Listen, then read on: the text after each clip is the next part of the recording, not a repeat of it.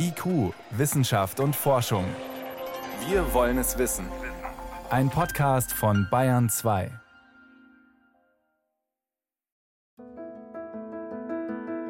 Nach Unwettern mit extremem Starkregen sterben Mitte Juli 2021 in Deutschland 189 Menschen, die meisten im Ahrtal. Dort steigt der Fluss innerhalb von nur zwölf Stunden um etwa sechs Meter. Häuser, Straßen, Brücken, halbe Orte werden zerstört. Zehntausende Menschen verlieren praktisch alles, vom Auto bis zum Fotoalbum. Es ist eine Katastrophe, die sich niemand vorstellen konnte. Nicht diese Wassermassen, nicht die extremen Pegelstände der Flüsse. Trotz der Sturzfluten in Simbach und Braunsbach 2016, auch dort waren Menschen gestorben. Trotz der vielen kleinen, weniger extremen Sturzfluten in den Wochen und Jahren zuvor. Nach der Katastrophe von 2021 ist jetzt kaum mehr etwas unvorstellbar. Zumal Klimaforscher sicher sind, Extremwetter mit Starkregen wird mit der globalen Erwärmung häufiger. Vor der Sturzflut. Wie kann man die Menschen besser schützen? Eine Sendung von Renate L.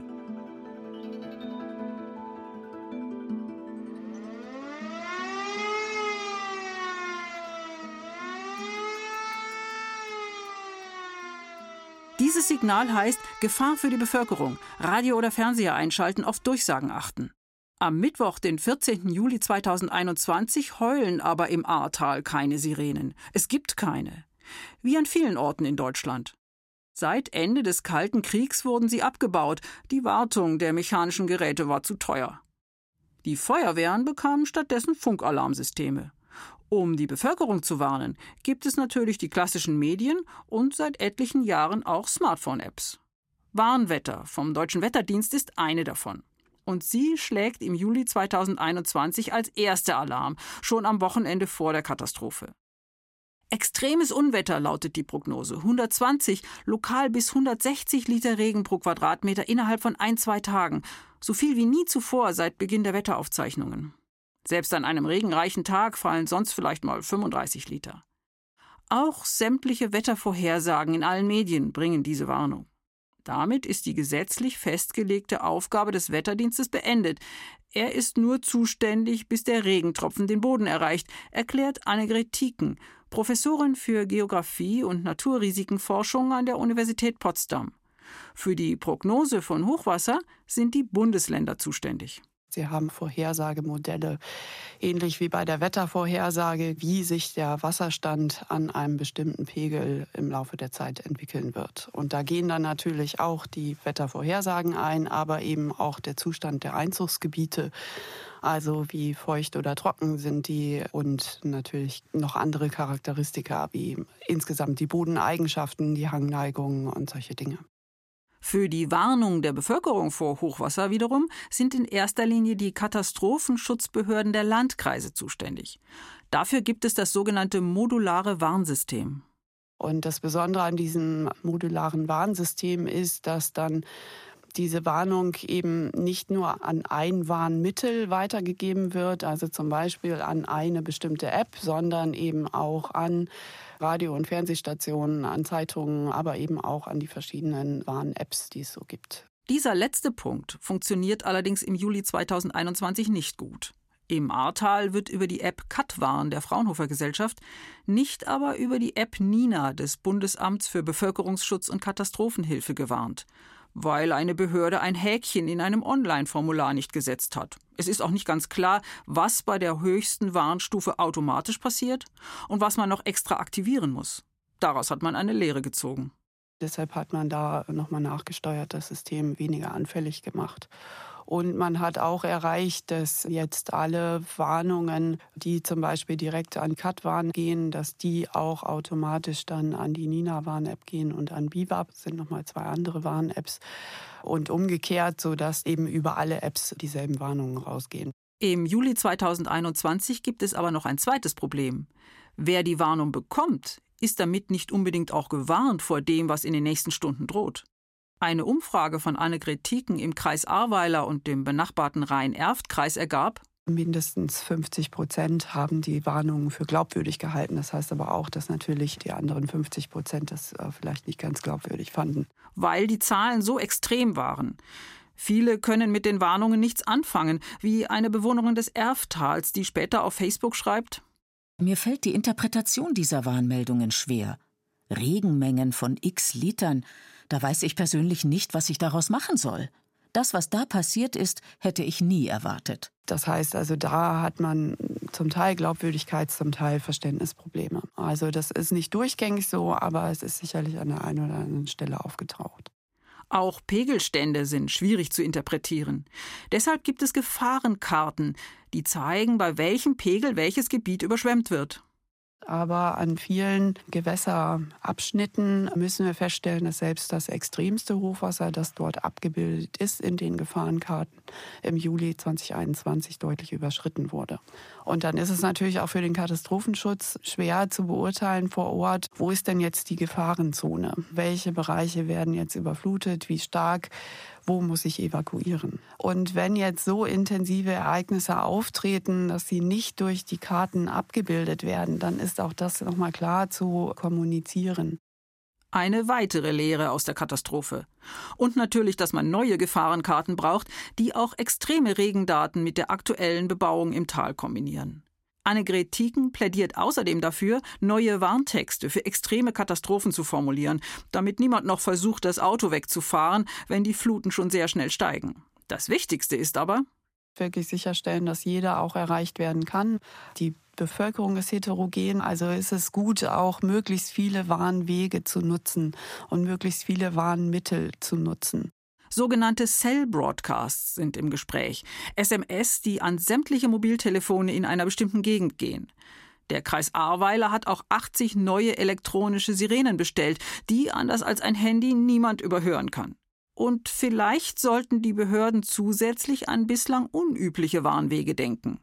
Ein Bewohner des Erftals schreibt später über den 14. Juli 2021 Ich hatte zwar schon Tage vorher Warnmeldungen über Unwetter auf dem Handy, bin aber echt erst an dem Abend über die ersten Meldungen auf Facebook aufmerksam geworden. Es meldeten sich verzweifelte Menschen sogar vom Dach ihres überschwemmten Hauses in den Facebook-Accounts der Kreisverwaltungen. Dort gab es zuvor nur die Meldung, dass ein Impfzentrum wegen Überschwemmungsgefahr schließen muss. Keine Warnung für die Bevölkerung.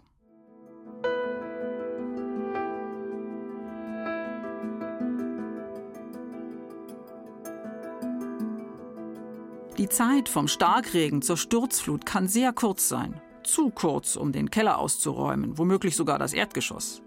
Die Katastrophe im Juli 2021 mit rasend schnell ins Extreme steigenden Wassermassen musste mit den Regelungen und Werkzeugen für Hochwasser bewältigt werden.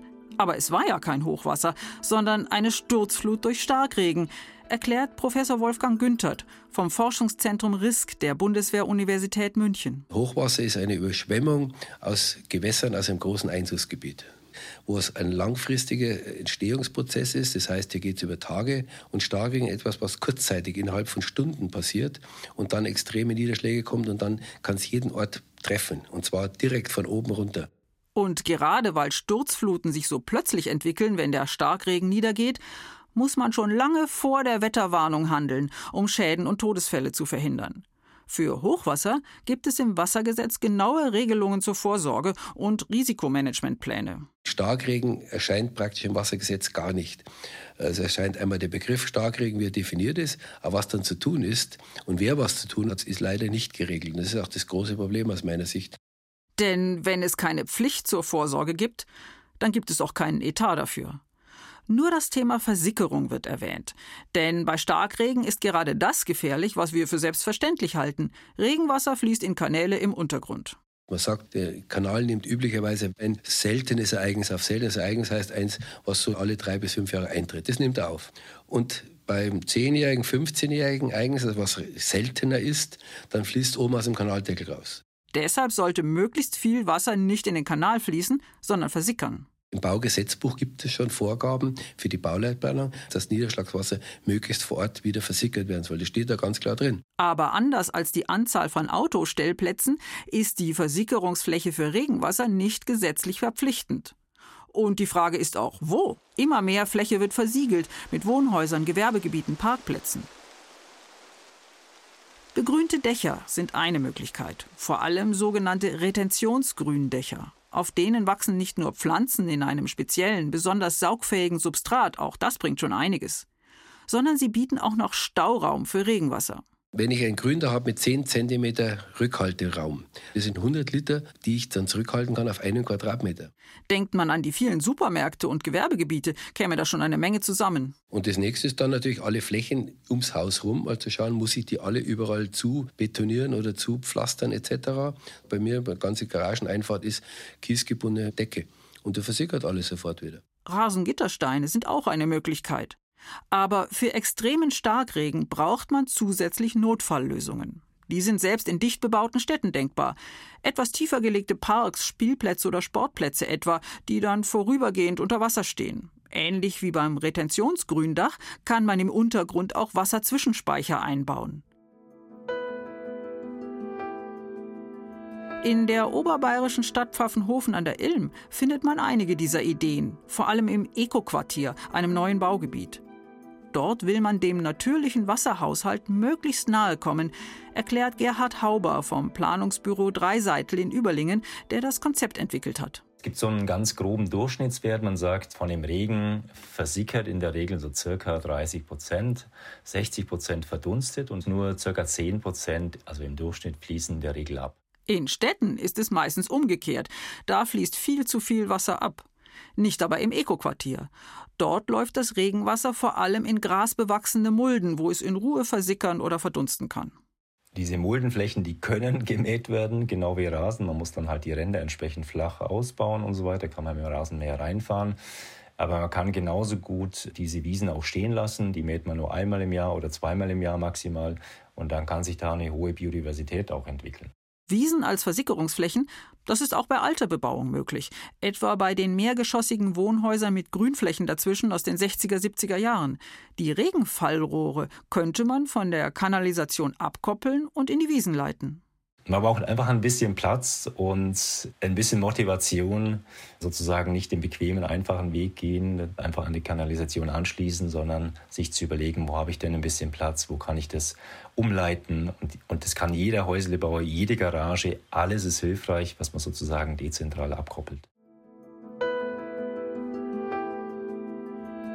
Bevor solche Ideen umgesetzt werden, bleibt aber die Gefahr, dass nach einem Starkregen Straßen unter Wasser stehen und Keller geflutet werden.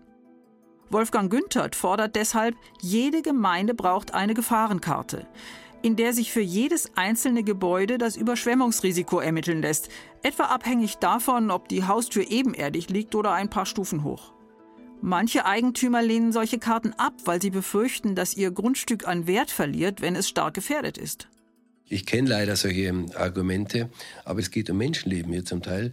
Ich würde auf jeden Fall sagen, dass jeder Bürger das verlangen sollte von seiner Gemeinde. Und dann funktioniert es auch. Ich kenne viele Bürgermeister, die auch gesagt haben, wir machen das gerne, aber die Bürger müssen es wollen. Wolfgang Günthert wäre es noch lieber, wenn es für Starkregen, genauso wie für Hochwasser, eine Pflicht zur Vorsorge gäbe. Dann wäre klar, wer muss es machen und natürlich, wer muss es finanzieren.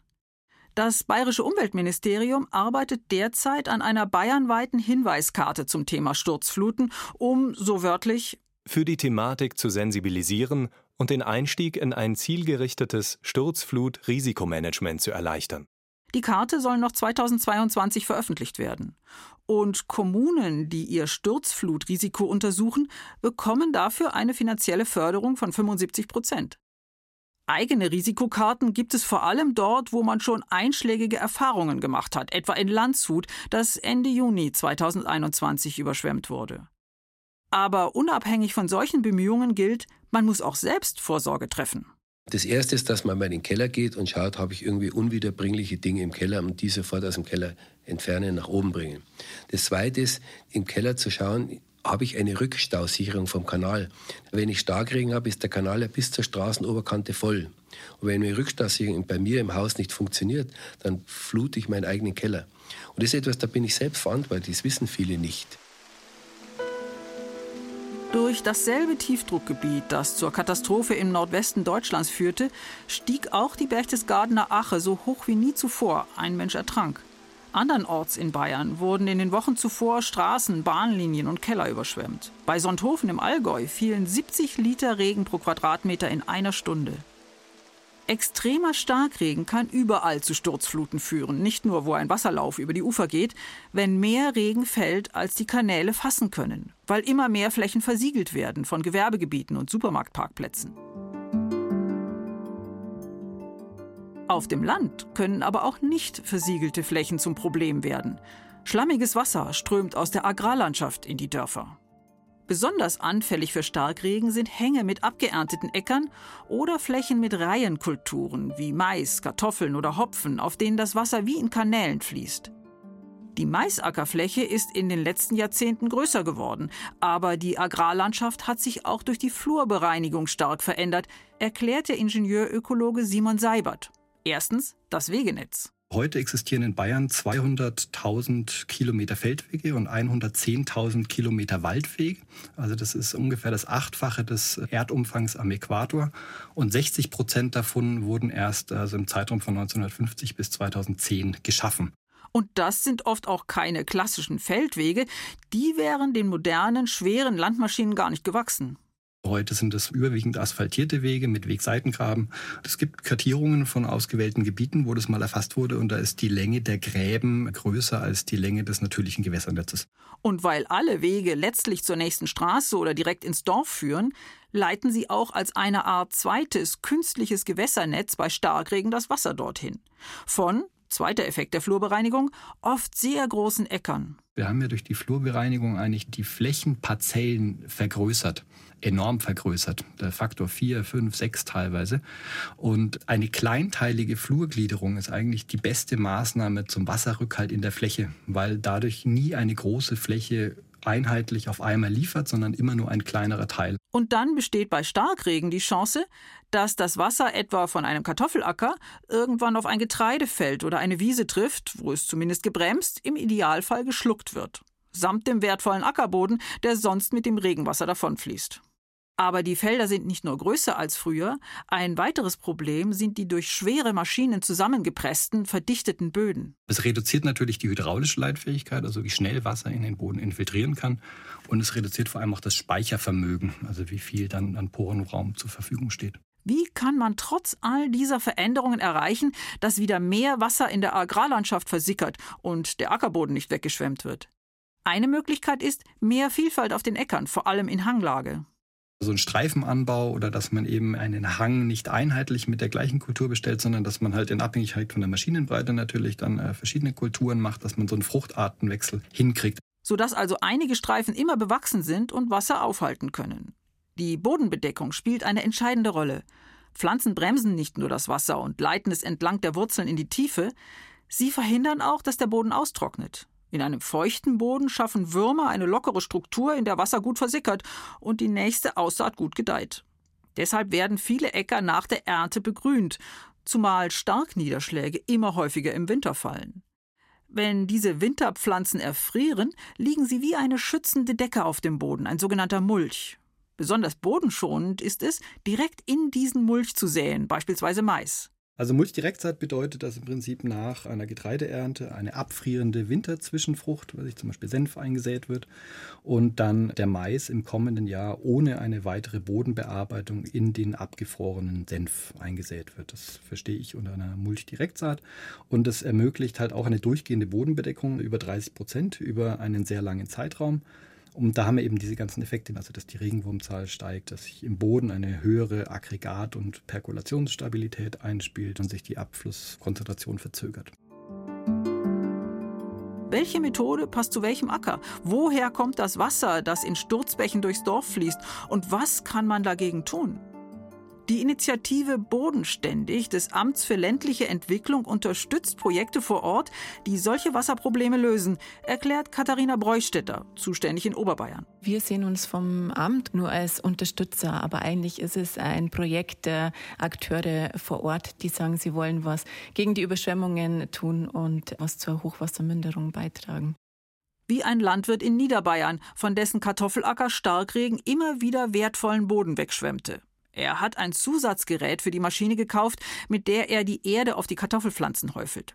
Das Gerät hat eine Reihe Metallfinger, die zwischen den Reihen auf und ab gehen und so kleine Querdämme aufschütten, als Hindernisse für abfließendes Wasser. Ein Landwirt in Schwaben hingegen hat eine ganze Weile experimentiert und herausgefunden, Roggen zwischen den Kartoffelreihen löst das Problem. Bei Hopfen und Weinreben erfüllt schlichtes Gras denselben Zweck.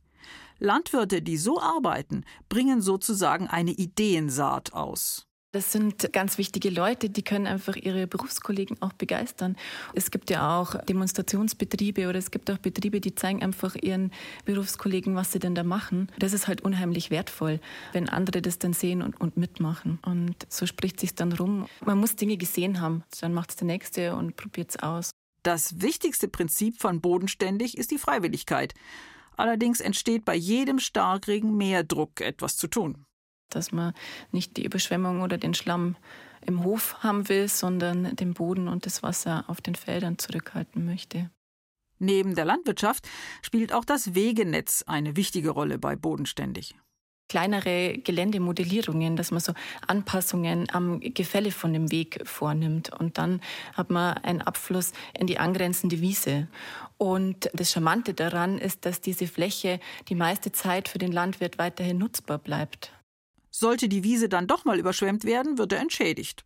Wege, die quer zum Hang laufen, kann man etwas höher legen, sodass sie wie eine kleine Staumauer wirken. Häufig werden auch sanfte Mulden angelegt und das Gelände mit kleinen Eingriffen so modelliert, dass das Wasser in dieser Mulde landet, statt im Dorf. Eine gute Maßnahme ist eigentlich eine Maßnahme, die relativ wenig auffällt. Der Ansatz vom Bodenständig ist, möglichst flächensparende Maßnahmen umzusetzen, möglichst viele kleine dezentrale Maßnahmen und mit der Landschaft zu arbeiten.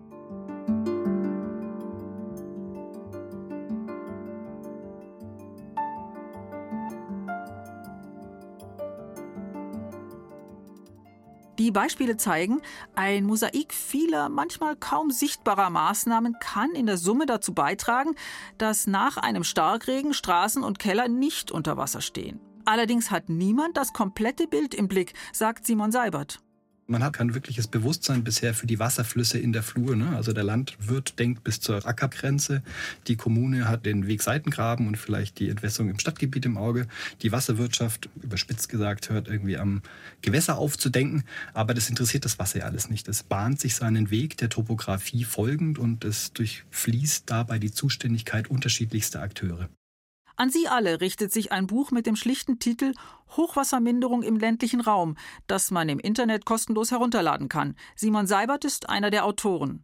Er sieht die Chancen, aber auch die Grenzen dieser vielen kleinen Maßnahmen. Ereignisse wie Simbach oder auch Braunsbach oder im Ahrtal letztes Jahr, das sind sehr extreme Ereignisse. Also ich glaube nicht, dass wir mit landschaftsgliedernden Maßnahmen wirklich eine ernsthafte Chance haben, diese Ereignisse signifikant zu dämpfen. Wo wir eine Chance haben mit der Landschaft, sind diese häufigeren Extreme, also das, was im Schnitt alle 15, 20, von mir ist auch noch alle 30 Jahre passiert. Und die sind sehr relevant, also zumindest sagt das auch der Verband der deutschen Versicherungswirtschaft, dass die in Summe genauso viel Schaden verursachen wie wenige richtig große. Glücklicherweise Weise aber seltener Menschenleben fordern. Landwirtschaftliche Maßnahmen lassen sich schnell umsetzen. Wege oder Geländeformen zu verändern, dauert von der Idee über die Planung bis zur fertigen Struktur deutlich länger. Wir haben unsere Landschaft jetzt über 40, 50, 60 Jahre so gestaltet, wie sie jetzt ist. Und ganz ehrlich, ich gehe davon aus, dass es die gleiche Zeit dauern wird, bis wir das wieder geändert bekommen.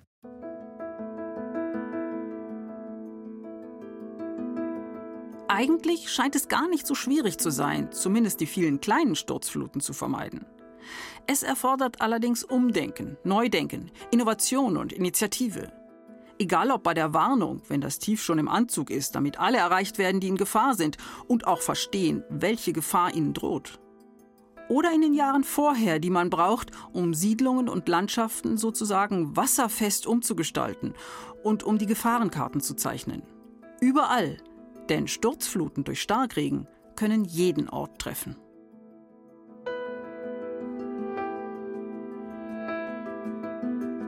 Sie hörten IQ, Wissenschaft und Forschung. Heute mit dem Thema Vor der Sturzflut. Wie kann man die Menschen besser schützen? Eine Sendung von Renate L.